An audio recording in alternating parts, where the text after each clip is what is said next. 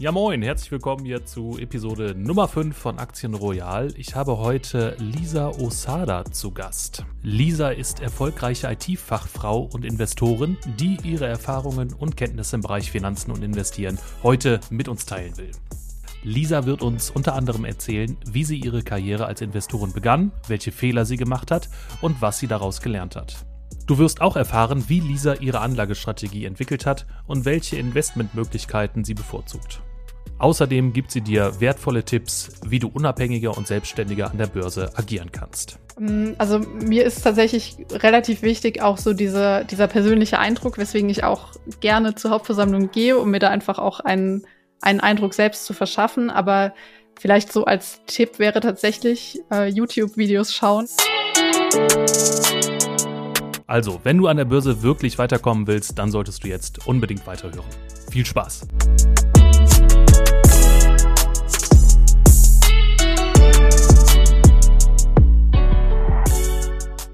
Eine neue Folge von Aktien Royal. Ich habe einen neuen Gast am Mikrofon. Lisa, hallo. Wer bist du? Was machst du?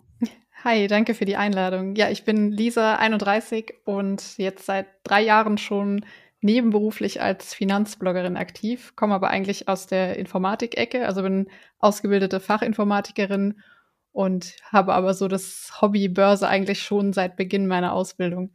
Okay, äh, wie kommt man denn als äh, ITlerin zum Thema Börse? Ja, durch einen sehr, sehr glücklichen Zufall aus heutiger Sicht auf jeden Fall. Also das hat, war damals im Prinzip über meine Ausbildung auch die in einem börsennotierten Unternehmen war. Und da gab es Mitarbeiteraktien gleich zu Beginn. Also ich war da, glaube zwei Monate im Unternehmen und dann kam direkt das Angebot auf den Tisch und zu dem Zeitpunkt noch nie vorher was gelernt oder ge gewusst über das Thema Börse oder Aktien. Aber das mhm. Angebot war einfach sehr gut, so dass ich mir dachte, okay, ich mache da einfach mal mit, habe dann auch mein Depot eröffnet und kurze Zeit später gab es die erste Dividende und dann wollte ich mehr wissen dazu und habe dann einfach auch immer weiter mich damit beschäftigt. Also auch schon damals schon einen monatlichen Fondssparplan damals noch gestartet, so mit 25 Euro. Und so äh, war dann der Start, ja. Ja, ja, hört sich spannend an. Ähm, welches Unternehmen war das denn? Oh, Achtung, da muss ich jetzt einhaken. Bevor Lisa und ich über einzelne Aktien sprechen, kommt unser Disclaimer. Bitte denke beim Hören von Aktien Royal immer daran. Alle Informationen hier im Podcast dienen ausschließlich zu Informationszwecken und stellen keine Anlageberatung dar. Wertpapiergeschäfte sind mit Risiken verbunden und du solltest dich vor jedem Investment umfassend und aus möglichst unterschiedlichen Quellen informieren. Was heißt das für dich ganz konkret? Ganz einfach. Schau dir bitte die Geschäftsberichte der Unternehmen an, schau dir die operativen Zahlen an und schau dir natürlich auch die aktuelle Bewertung der Aktie an der Börse an. Und erst dann, wenn du dir hundertprozentig sicher bist, dann erst kaufst du dir die Aktie und legst dir sie ins Depot bei Finanzen Net Zero. Jetzt geht's aber weiter mit Lisa. Viel Spaß. Die Schloss Wachenheim AG ich glaube, das ist eher unbekannt. Äh, das ist ein Sekthersteller, genau, ist das richtig? Ja, okay. Genau. Was hast du da genau gemacht? Da warst du auch als ITler? Nee, da hast du ja, deine doch, Ausbildung angefangen. Genau, okay. als, als ja. Fachinformatikerin, also Fachinformatiker für Systemintegration. Es gab okay. damals nur zwei Berufsbilder. Ich glaube, mittlerweile gibt es noch ein paar mehr. Aber ja. ja, genau, das war der Start. Okay. Okay. Äh, warum braucht ein Sekthersteller Informatiker? Naja, weil es da auch eine große IT-Landschaft gibt. Also natürlich hat jeder Mitarbeiter einen PC und das Netzwerk muss betreut werden. Dann theoretisch auch die Produktion, wobei ich da wenig mit zu tun hatte. Das waren dann eher die Anwendungsentwickler. Aber da gibt es natürlich auch eine große IT im Hintergrund. Also nicht nur die Abfüllanlagen, sondern auch die ganze Verwaltung, die Mitarbeiter, die brauchen auch alle den Service quasi. Hm. Okay. Mitarbeiteraktien sind ja ein, ein, schöner Anreiz für die Mitarbeiter. Ähm, kannst du uns erklären, gibt es da Unterschiede zwischen normalen Aktien, die man so am freien Markt kaufen kann, und Mitarbeiteraktien oder ist das das Gleiche? Ja, oft sind die geknüpft an eine gewisse Haltedauer, wobei das bei mir, soweit ich mich erinnere, zumindest habe ich dazu nichts gelesen damals, war das nicht so. Also, dass man die quasi eine gewisse Zeit halten muss und dann erst verkaufen darf. Aber in meinem Fall habe ich die, ich sage mal, sowieso erstmal behalten und äh, habe da jetzt auch nicht, nicht gesehen oder nicht gewusst, ob es da irgendwelche Fristen gibt. Aber das ist oft in der Praxis der Fall, dass die dann zum Beispiel, dass man die fünf Jahre halten muss und dann erst verkaufen darf. Da gibt's schon ja Sonderfälle. Hm. Und Schloss Wachenheim hast du immer noch im Depot? Genau, ich habe einen Teil verkauft, aber eigentlich wäre es besser, wenn ich alle gehalten hätte, tatsächlich, weil die sich seitdem auch sehr gut entwickelt haben, muss man sagen. Ja, schön. Das war auch dein allererster Aktienkauf, sage ich mal. Genau, ja. Also hm, das okay. ist immer so ein bisschen, weil es eigentlich nicht so richtig aus eigenem Antrieb war, sondern eher, weil ich das Angebot wahrnehmen wollte. Mein eigenständig entschiedener erster Aktienkauf war dann später die Commerzbank AG, also auch äh, keine gute Wahl, was die Aktie angeht, aber damals, ja, da habe ich mir noch nicht viele Gedanken gemacht, habe auch nicht viel Erfahrung gehabt und dachte mir einfach, ich bin bei dieser Bank und Banken, das ist die Zukunft und das wird es immer geben. Und das war mein einziger Grund, warum ich hm. die damals gekauft habe. Okay. Ähm, du kannst dich ja sicherlich noch an deine Schulzeit erinnern. Ähm, hast du da auch schon Erfahrungen gemacht so in Sachen Wirtschaft, Finanzen oder war das damals ein komplett fremdes Feld für dich? Auch eher fremd tatsächlich. Also wir hatten zwar ein Wahlpflichtfach Wirtschaft, aber da war das Thema, also so wie man das heute vielleicht auch oder wie ich auch versuche, das rüberzubringen, so dass die Börse uns sowieso auch im Alltag immer eigentlich umgibt und es so viele börsennotierte Unternehmen gibt. Äh, in der Schule war das eher sehr abstrakt. Also da habe ich nicht den Zusammenhang in dem Sinne begriffen oder verstanden, wie es vielleicht gewesen wäre, wenn man das mit Alltagsgegenständen oder Produkten versucht hätte. Also da ging es dann, ja, man hat gelernt, Stakeholder, was ist das oder äh, was ist eine GmbH und Co. KG, was, welche Rechtsformen gibt es und sowas. Aber in dem Alter, da habe ich da nicht den Bezug gehabt. Also habe es dementsprechend auch nicht so verstanden, wie ich es heute verstehen würde. Hm. Ja, das war dann ja eine sehr glückliche Fügung bei Schloss Wachenheim, äh, dass mhm. du da Aktien bekommen hast. Das ja dann wahrscheinlich auch gemerkt, mit Aktien, da bin ich Miteigentümer an einem Unternehmen, habe auch was davon, auch in Form von Dividende. Ähm, wenn man das so, so ein bisschen praktisch erfährt, ist ja ein ganz anderes Erlebnis, als wenn man das vielleicht in einem Schulbuch theoretisch liest. Ja, auf liest, jeden ne? Fall. Auch was noch dazu kam, als Azubi war man dann auch schon bei den Hauptversammlungen dabei. Also da hatte jeder Auszubildende, jede Auszubildende auch einen kleinen Job sozusagen. Und da habe ich dann im Prinzip diesen Eindruck auch die, relativ früh schon bekommen von der Hauptversammlung, dass es ein wichtiger Tag ist für das Unternehmen, dass die Aktionäre da zusammenkommen, dass da abgestimmt wird und alles drumherum, so dass das Thema Aktie dann auch viel greifbarer wurde. Also dass ich wirklich das Unternehmen dahinter auch verstehe oder auch verstehe, was ist es überhaupt, warum gibt es die Hauptversammlung, was passiert da und warum kommt die Dividende nach der Hauptversammlung und solche Themen. Also das war schon eine glückliche Fügung, definitiv, ja. Ja. Du hast also auch so ein bisschen was äh, von, äh, von hinter den Kulissen mitbekommen, ne? Also wie es ja, genau. bei einer Hauptversammlung äh, so dahinter ein bisschen abläuft. Hast du da so ein, zwei Anekdötchen für uns? Ähm, also ich habe jetzt nie sowas mitbekommen, äh, sowas sehr Negatives oder sowas, was man hört, dass sich da um das Essen geschlagen wird oder solche Stories oder um die um die Wiener Würstchen, wie ich glaube bei Mercedes war das doch mal oder bei Volkswagen, bin mir nicht sicher. Ähm, sowas nicht, aber tatsächlich schon auch solche Andeutungen, dass es Aktionäre und Aktionärinnen gibt, die dann da gerne mal das Besteck mitnehmen, zum Beispiel bei der Hauptversammlung. Also sowas mhm. hat man da schon gehört, mitbekommen. Ähm, ansonsten, ich habe es immer im Prinzip so als sehr, einfach als sehr wichtigen Tag immer empfunden. Also einfach, weil man auch schon im Vorhinein die Monate vorher schon gemerkt hat, okay, auf einmal sind alle nur an diesem Thema dran, es muss alles laufen, die Technik muss laufen, das ganze Netzwerk muss aufgebaut werden, so dass mir halt schon klar wurde, sozusagen, dass es ein, ein großer Tag ist für das Unternehmen. Ja, verstehe. Jetzt ist es natürlich ein relativ weiter Weg vom Aktionär zur Finanzbloggerin oder zur mhm. Finfluencerin, sage ich mal. ähm, wie sah dein, dein weiterer Weg aus? Ja, also ich muss sagen, ich habe das Thema Börse und Investieren und so sehr, sehr lange einfach so für mich gemacht. Also ja, sechs oder sieben Jahre lang.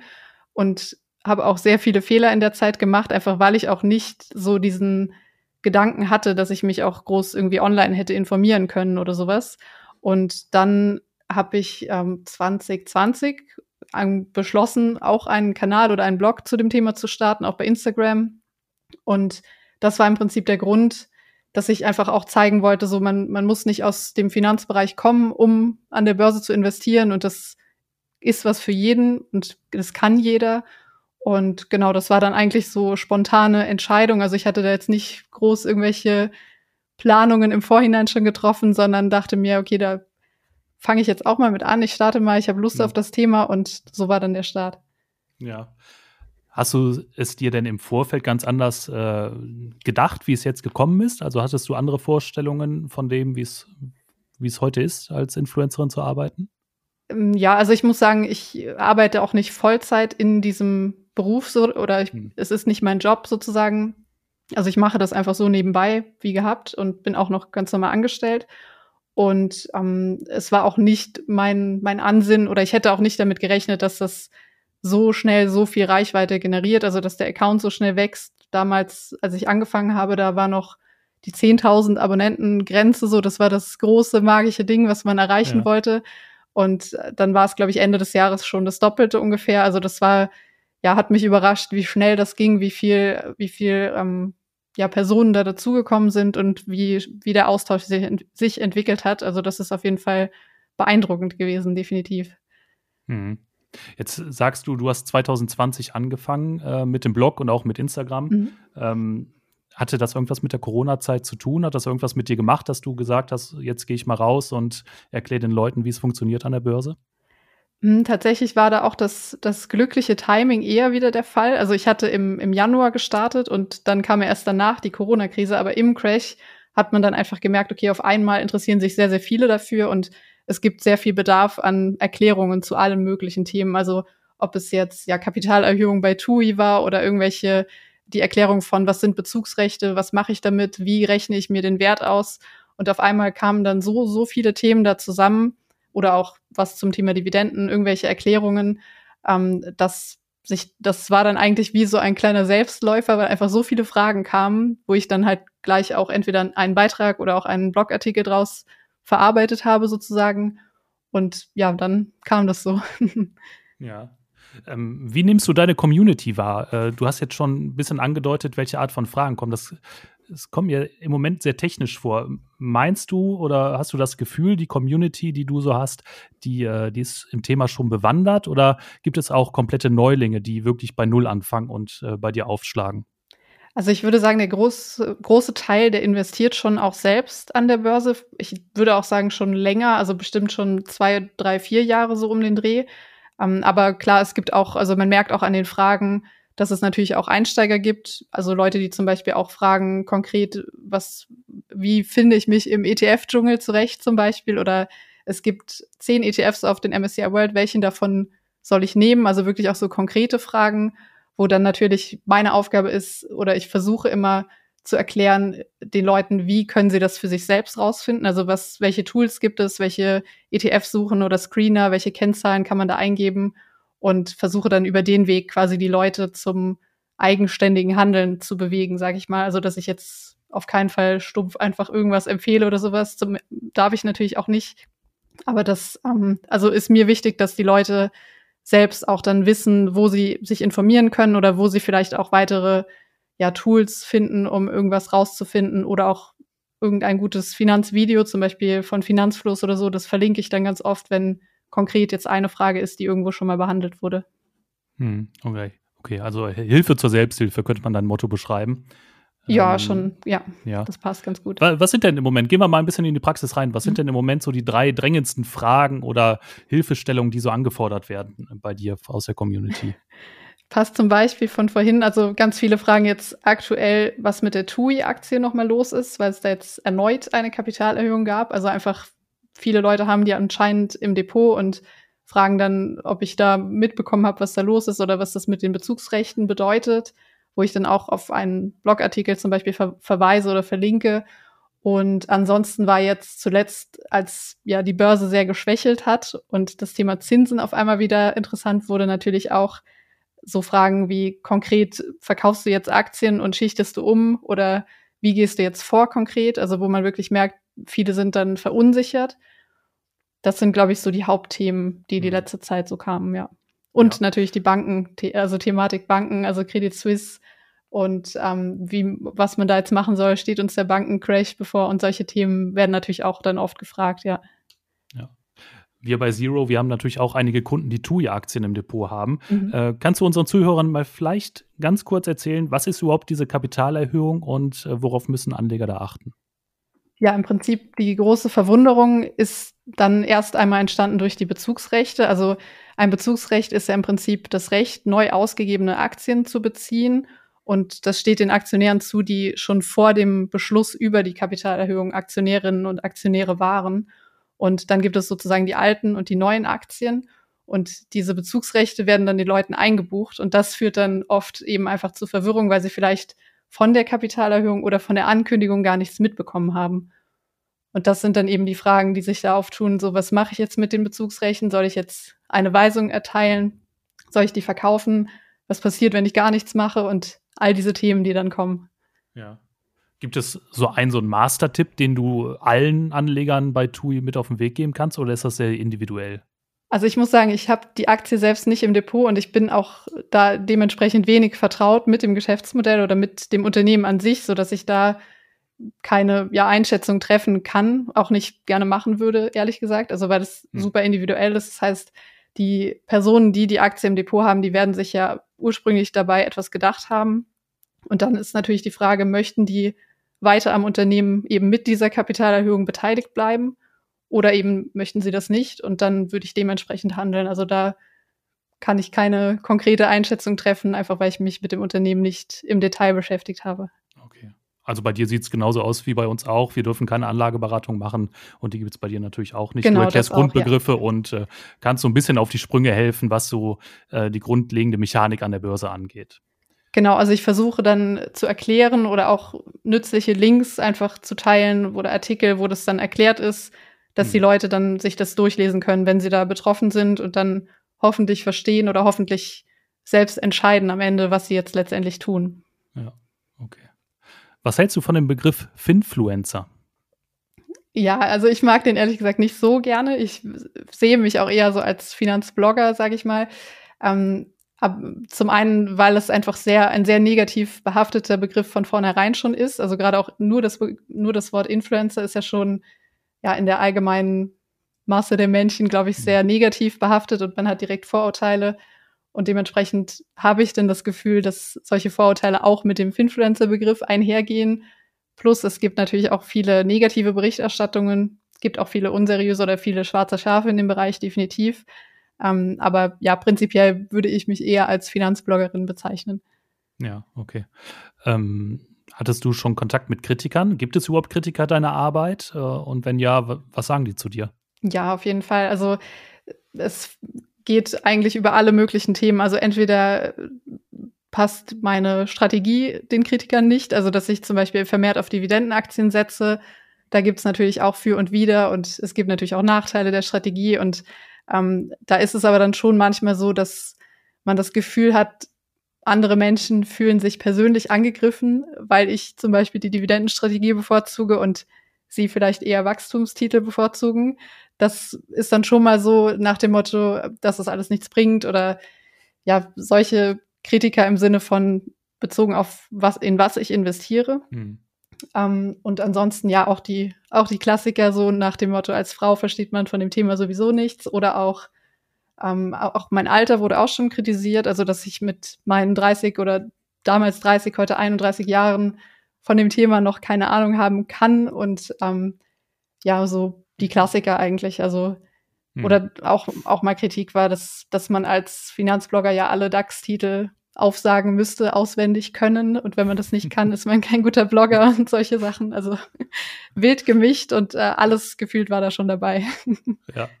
Ja, sehr schön. Äh, da sind mindestens zwei interessante Themen drin, über die ich noch mit dir sprechen möchte. Ähm, Hoffentlich nicht die DAX-Titel. Da habe ich nämlich immer noch nicht gelernt, welche das ach, alle sind. Ach nee, DAX-Titel, äh, nee, nee, die nicht. Äh, ich hatte vergangene Woche die Anissa äh, Brinkhoff zu Gast hier bei Aktien Royal und mit ihr habe ich über das Thema Female Finance gesprochen. Mhm. Ähm, siehst du Unterschiede zwischen dem Anlageverhalten von Männern und Frauen? Ja, ich würde schon sagen, dass viele Frauen eher risikobewusster sind, also dass sie sehr auf das Risiko schauen und nicht ja spontan vielleicht, wobei ich persönlich auch sehr konträr dazu gehandelt habe damals, aber ähm, ich glaube, die meisten Frauen sind eher ja auf dem auf der Seite Sicherheit und sehr risikoavers und brauchen auch vielleicht ein bisschen ähm, ja ein bisschen Zeit, um sich in das Thema einzulesen, das richtig zu verstehen und investieren dann erst, was aber im Prinzip ja gut ist, also dass sie nicht kurzfristig spontan irgendwas irgendwann mal irgendetwas kaufen, sondern erst sich richtig informieren wollen. Ich glaube, das ist schon ein Unterschied. Zumindest ist es auch so meine Erfahrung, wenn Frauen mir schreiben und wenn Männer mir schreiben, dass Frauen halt oft erstmal zum Beispiel eine Buchempfehlung gerne hätten oder konkret irgendeine Anleitung, eine Erklärung zu irgendeinem Thema. Und das merkt man auf jeden Fall schon, ja. Hm. Wie ist dein Eindruck? Wie entwickelt sich deine Community? Also gibt es generell mehr Anleger mittlerweile als vor zwei, drei Jahren und auch ähm, gibt es mehr Frauen, die an der Börse aktiv sind?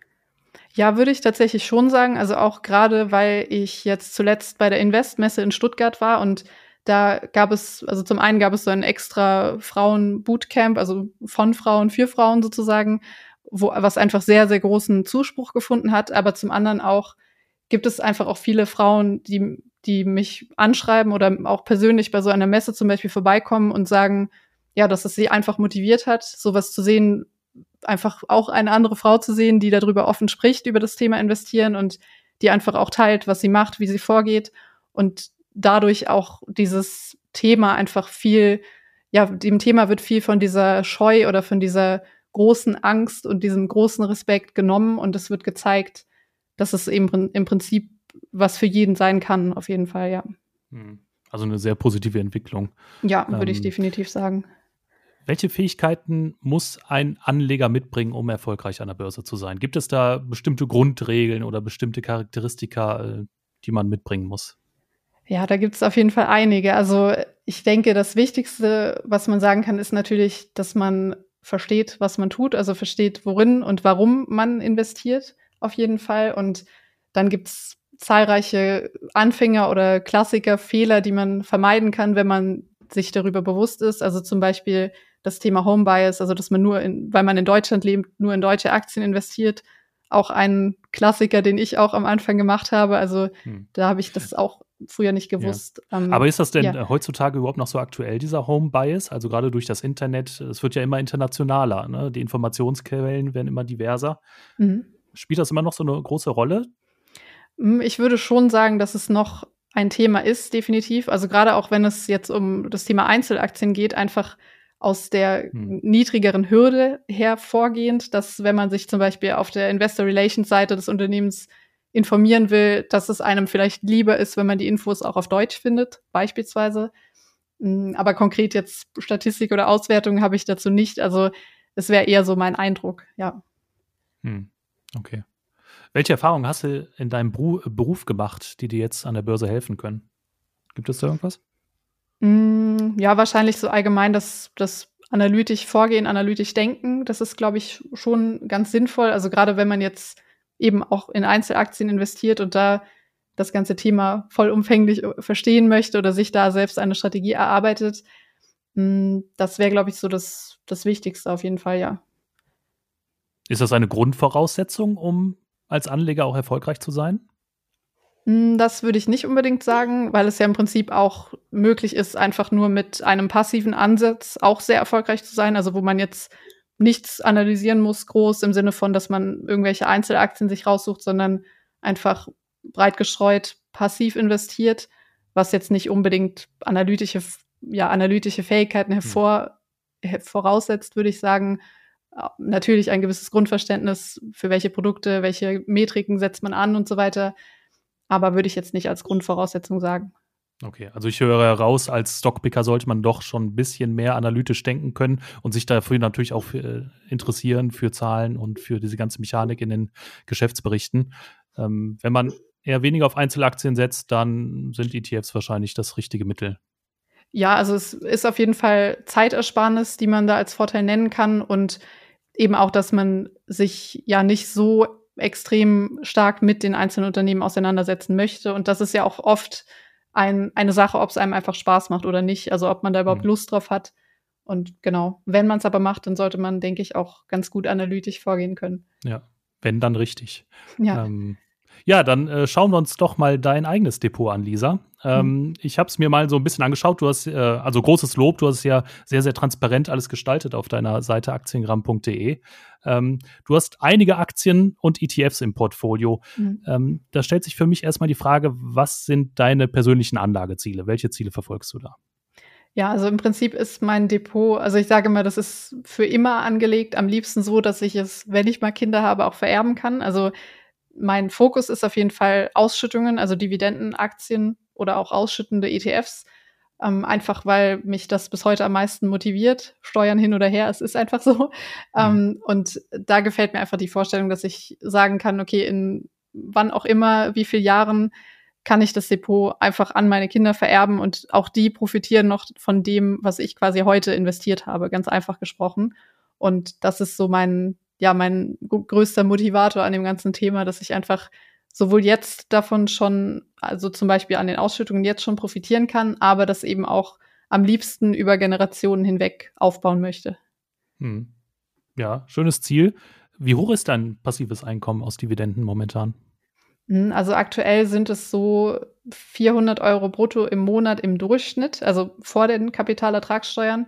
Und ähm, da ist auch so ein bisschen, also was mich da auch sehr motiviert, einfach, dass ich den, den Jahreswert zum Vorjahr einfach schlage, sozusagen. Also, dass mhm. ich mein Vorjahr selbst übertreffe.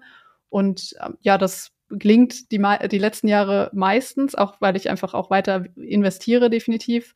Und das ist schon ein schönes, also eine schöne Ansicht, sage ich mal, wenn man sieht, dass es eben funktioniert, dass es über die Jahre mehr wird. Aber natürlich ist es nicht dieses, ja, man wird nicht super schnell, also man hat nicht super schnell Dividenden von 1000 Euro im Monat zusammen, wenn man auf nachhaltige Titel setzt beispielsweise, sondern es ist dann eher ein stetiger, langsamer Prozess mit einem positiven Trend, würde ich sagen. Ja, aber 400 Euro, das ist ja jetzt auch nicht gerade wenig. Ähm, hast du geerbt? Hattest du auf einmal einen großen Batzen Geld, den du investieren konntest oder wie lief das ab?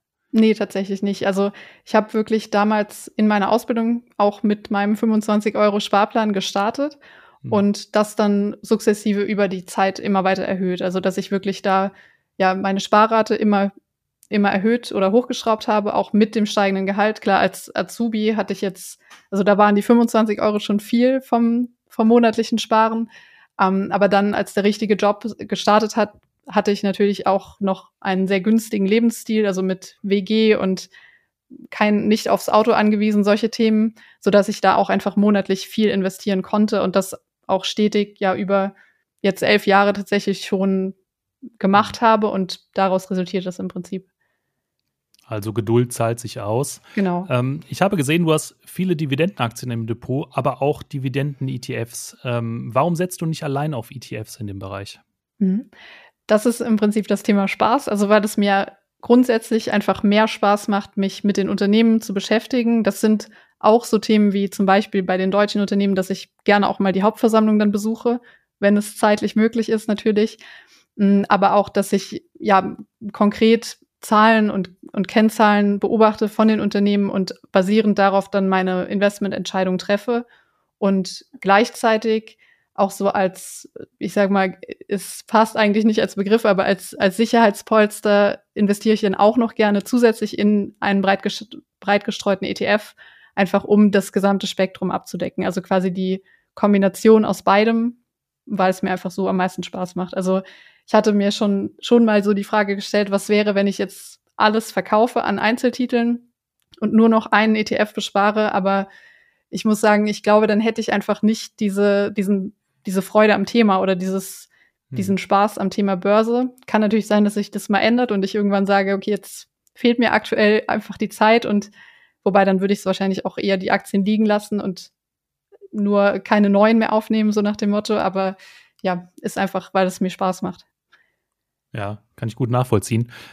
Mein erster Eindruck war, als ich mir die Depots angeschaut habe, du hast viele Large Caps drin. Ähm, zumindest sind mir relativ wenig Nebenwerte aufgefallen. Und gerade diese Large Caps tauchen ja auch in den ETFs auf. Ähm, warum diese Doppelung? Also ähm, steckt dann äh, spezieller Gedanke hinter, eine spezielle Idee? Ähm, oder warum hast du keine Nebenwerte im Depot? Mhm. Ähm, also die Doppelung ist im Prinzip dadurch, dass sich die Unternehmen, so, also dass sie so zum einen im ETF meistens ja sowieso enthalten sind, wenn der weltweit oder breit aufgestellt ist und dann eben einfach, weil ich mich mit den einzelnen Unternehmen gerne beschäftige oder da auch neue Unternehmen suche, die ich in mein Depot aufnehmen möchte. Und gerade bei Nebenwerten, muss ich sagen, fällt es mir auch teilweise sehr schwer, die zu beurteilen oder zu bewerten im Sinne von, wie ich es jetzt mache. Also zum Beispiel mit, wenn ich den Fokus auf die Dividenden setze, dann Dividendenwachstum oder auch die Kontinuität und alles um diese Kennzahlen herum, so dass es mir ein oder leichter fällt, wenn es eben sich nicht um Nebenwerte handelt. und ähm, da würde ich natürlich jetzt nicht ausschließen, das in Zukunft mehr zu machen, aber das war zumindest bisher so der Weg, dass ich das einfach ja als einfacher empfunden habe, die dann zu bewerten. Hm.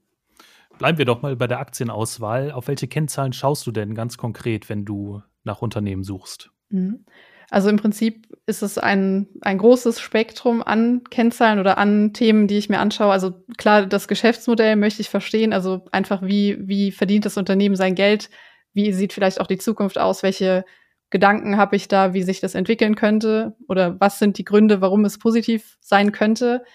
Was mir auch ganz gut gefällt, ist immer ein, auch einen kritischen Artikel zum, zum, je nachdem zum Unternehmen rauszusuchen. Also, dass man sich nicht nur die positiven Dinge, die einen bestätigen, anschaut, sondern auch ganz, ganz kritische Themen oder ganz kritische Artikel und dann einfach, um möglichst eine neutrale Entscheidung treffen zu können, aber dann natürlich auch die Kennzahlen, also Dividendenrendite gesehen jetzt vielleicht auch auf zehn Jahre oder auch die Ausschüttungsquote, kann sich das Unternehmen die Dividende beispielsweise nachhaltig leisten im Sinne von über einen längeren Zeitraum und wie sieht das Dividendenwachstum aus? Also das sind ganz viele verschiedene Kennzahlen und da nutze ich auch oft dann so Screening-Tools, also wo ich einfach im Prinzip diese Auswertung schon vorgefertigt aus den Finanzkennzahlen bekomme, so dass ich jetzt nicht bei jedem Unternehmen die ganze Bilanz einmal selbst durchgehen muss, sondern da dann schon auf solche Tools dann setze. Hm. Ja, das hört sich jetzt alles sehr zahlengetrieben an. Ähm, welche Geschäftsmodelle findest du denn spannend? Ähm, mal abgesehen von den, von den ganzen Zahlen, Kennzahlen, Geschäftsberichten. Mhm. Äh, was muss so ein Unternehmen mitbringen an Substanz, an Ideen, an Innovation, an Vision für die Zukunft, äh, dass du da einsteigen möchtest? Also es finden sich schon relativ viele Klassiker, langweiligere Unternehmen in meinem Depot, muss man sagen. Also viel auch klar Basiskonsumgüter. Das verbindet man, glaube ich, automatisch auch mit Dividendenaktien. Hm, was ich aber auch spannend finde, ist zum Beispiel sowas wie die Garmin-Aktie, also die im, im Bereich GPS und auch, oder man kennt vielleicht die Smartwatches von Garmin, aber die sind natürlich auch noch in einem ganz anderen, viel größeren Gebiet tätig.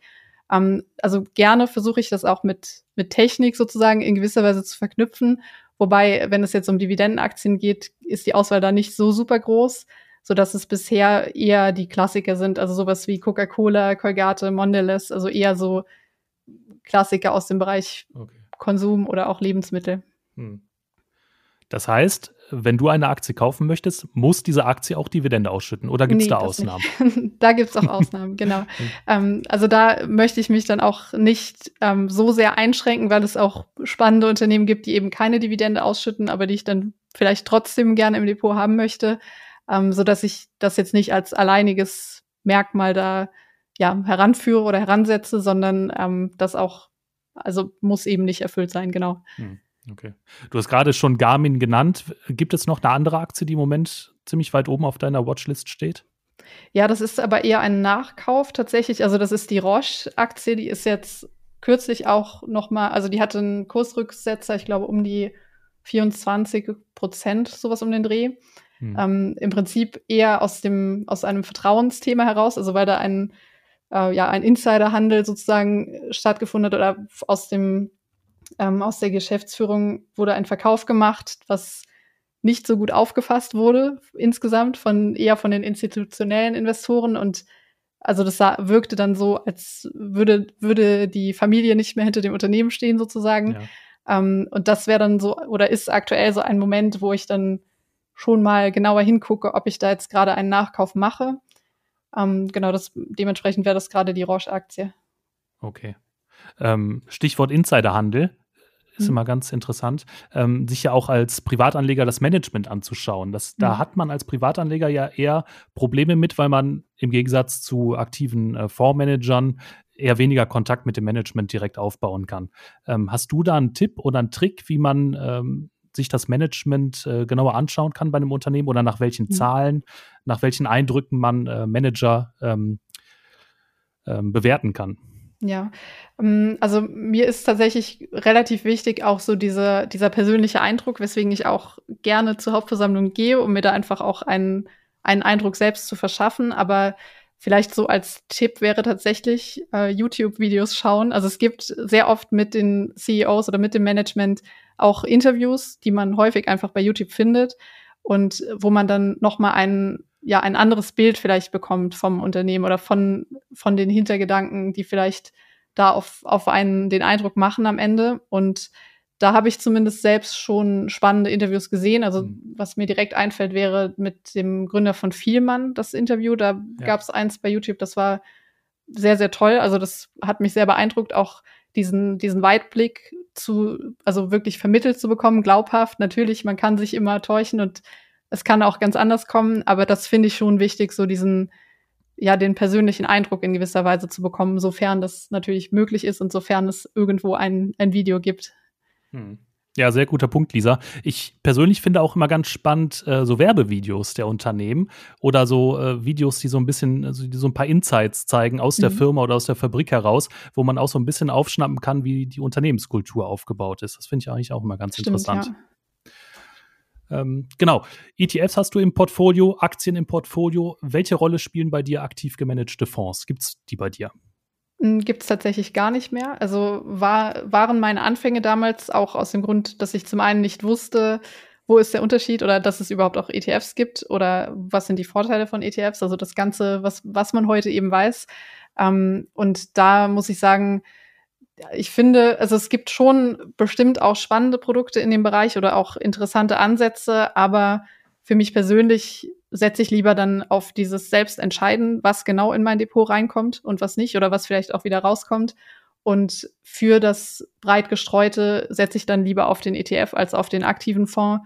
Ja, einfach aus, aus Kostengründen, aus Performancegründen, gerade langfristig betrachtet, so dass ich da keine im Depot habe.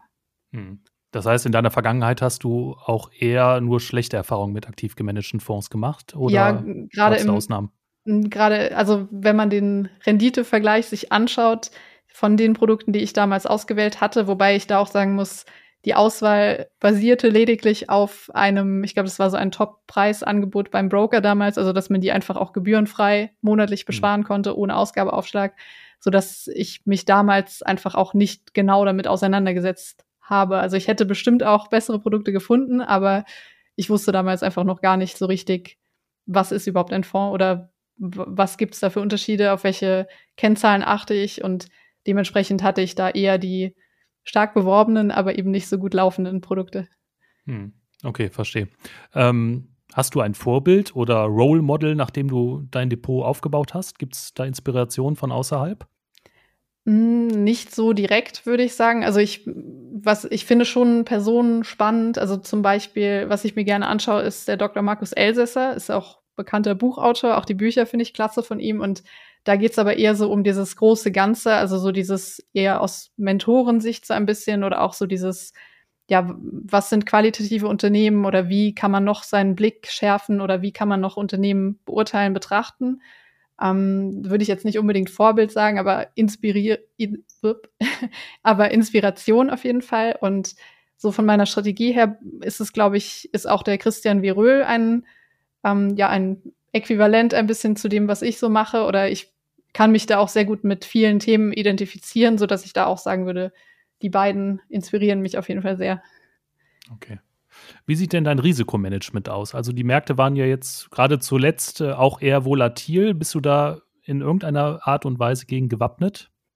Nee, also tatsächlich ist mein Risikomanagement der Zeithorizont. Also dass ich wirklich sage, dadurch, dass ich so langfristig investiere, nutze ich zum Beispiel keine Stop-Loss-Kurse oder sowas, weil ich jetzt nicht kurzfristige Dinge eingehe oder kurzfristig traden möchte oder sowas, so dass ich da im Prinzip nicht aktiv werde in irgendeiner Form aufgrund der aktuellen Marktlage. Also höchstens, dass ich nachkaufe im, im äh, ja, also wenn, wenn der Markt nach unten geht, dass ich dann mal, oder sowas wie jetzt mit der Roche beispielsweise, dass ich da mal verstärkt mhm. hinschaue, aber ansonsten mache ich da im Prinzip über die breite Streuung den langen An Anlagehorizont.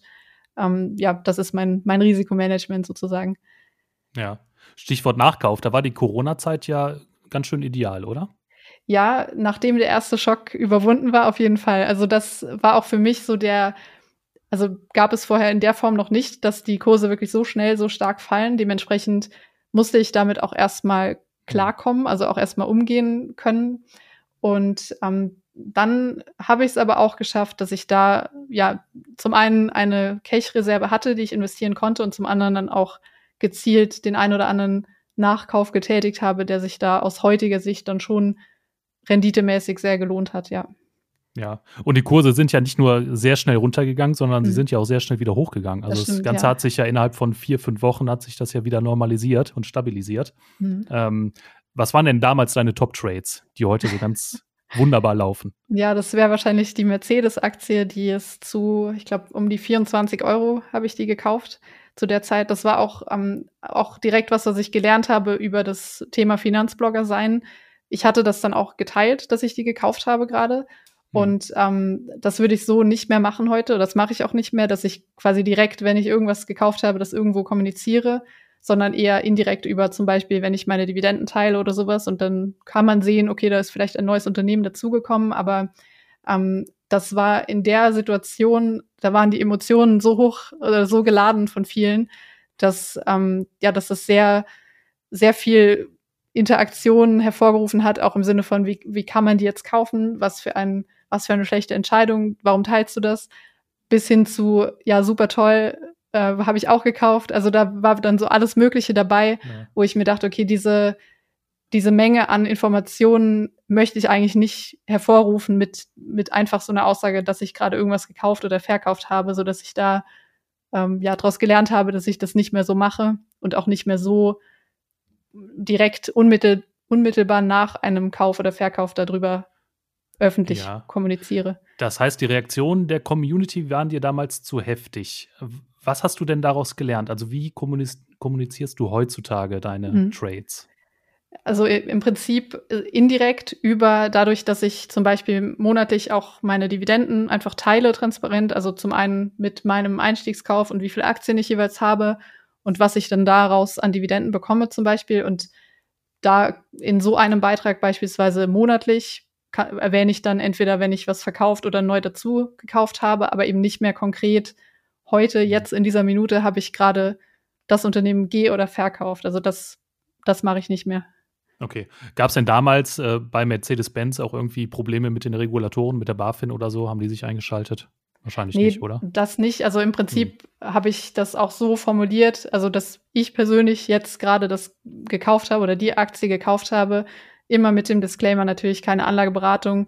Und ähm, ich habe jetzt auch nicht geschrieben, irgendwie, das ist das tolle Unternehmen oder kauft die jetzt alle oder sowas nach in die Richtung. Also ich versuche da auch ähm, ja sehr ähm, oder das einzuhalten, was da gefordert ist an Disclaimer und so weiter. Hm. Aber ja, trotzdem waren die Reaktionen so, dass sie mich dazu bewegt haben, das nicht mehr so zu machen. Okay. Also deine Follower und die Anleger können von dir eher nicht konkrete Aktientipps erwarten, sondern allgemeine Finanzbildung und die Erklärung der, der Börsen und der Mechanik dahinter. Genau, und auch einfach Motivation dran zu bleiben. Also ja. auch in Phasen wie der aktuellen vielleicht oder ja auch im Corona-Crash, dass man einfach zeigt, okay, wir verkaufen aber jetzt nicht alle unsere Aktien oder das gehört dazu, das ist normal, dass es solche Phasen gibt und dass auch ja eben dieses negative Bild von dass die Börse das Casino ist, angeblich, so dass, dass das einfach damit behoben werden kann, wenn man zeigt, dass es eben auch langfristig nicht so ist. Ja. Und da ist ja auch eine Community, Community ganz wichtig, dass man aufeinander setzen kann, dass man Motivation schöpft und sich austauscht. Das genau. äh, kann ja gerade in schwierigen Phasen ganz, ganz wichtig sein. Ähm, wie siehst du selber deine Zukunft als Finfluencerin? Nein, äh, Entschuldigung, als Finanzbloggerin, Finanzbloggerin. sorry. Soll das nur ein ähm, Hobby bleiben oder willst du es noch ein bisschen ausbauen? Es soll nur ein Hobby bleiben, denke ich. Also ich muss sagen, so dieses oder diese ganze Finanzszene oder Ecke ist schon sehr schwankend. Also was jetzt auch zum Beispiel ähm, ja, Interaktionen auf dem Kanal oder so angeht. Also da merkt man natürlich auch Phasen, wo sich gerade nicht mehr so viele Leute für das Thema Börse interessieren. Und da ich jetzt auch kein Produkt oder sowas anbiete, ähm, wäre es mir zu risikoreich, mich darauf zu verlassen, dass ich davon meinen Lebensunterhalt bestreiten kann. Dementsprechend bin ich gerne auch einfach noch angestellt und mache das quasi nebenbei und fühle mich damit auch am wohlsten. Also ich habe das auch schon überlegt, ob es nicht vielleicht Sinn macht, sich irgendwie da selbstständig zu machen in dem Bereich, aber dann müsste ich eben auch irgendwie ein ja, Produkt haben oder irgendwas, was mir das eben auch finanziert.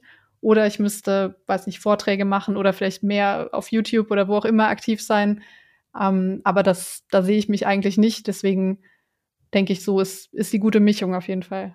Welche, welche Trends siehst du so in Zukunft, die für Anleger relevant sein können? Ähm, also ich glaube, so ein Buzzword demnächst wird sein das Thema Resilienz, also in, in jeglicher Form, was das Investieren angeht oder auch was Unternehmen angeht, auch im Bereich vielleicht IT-Security, IT-Sicherheit.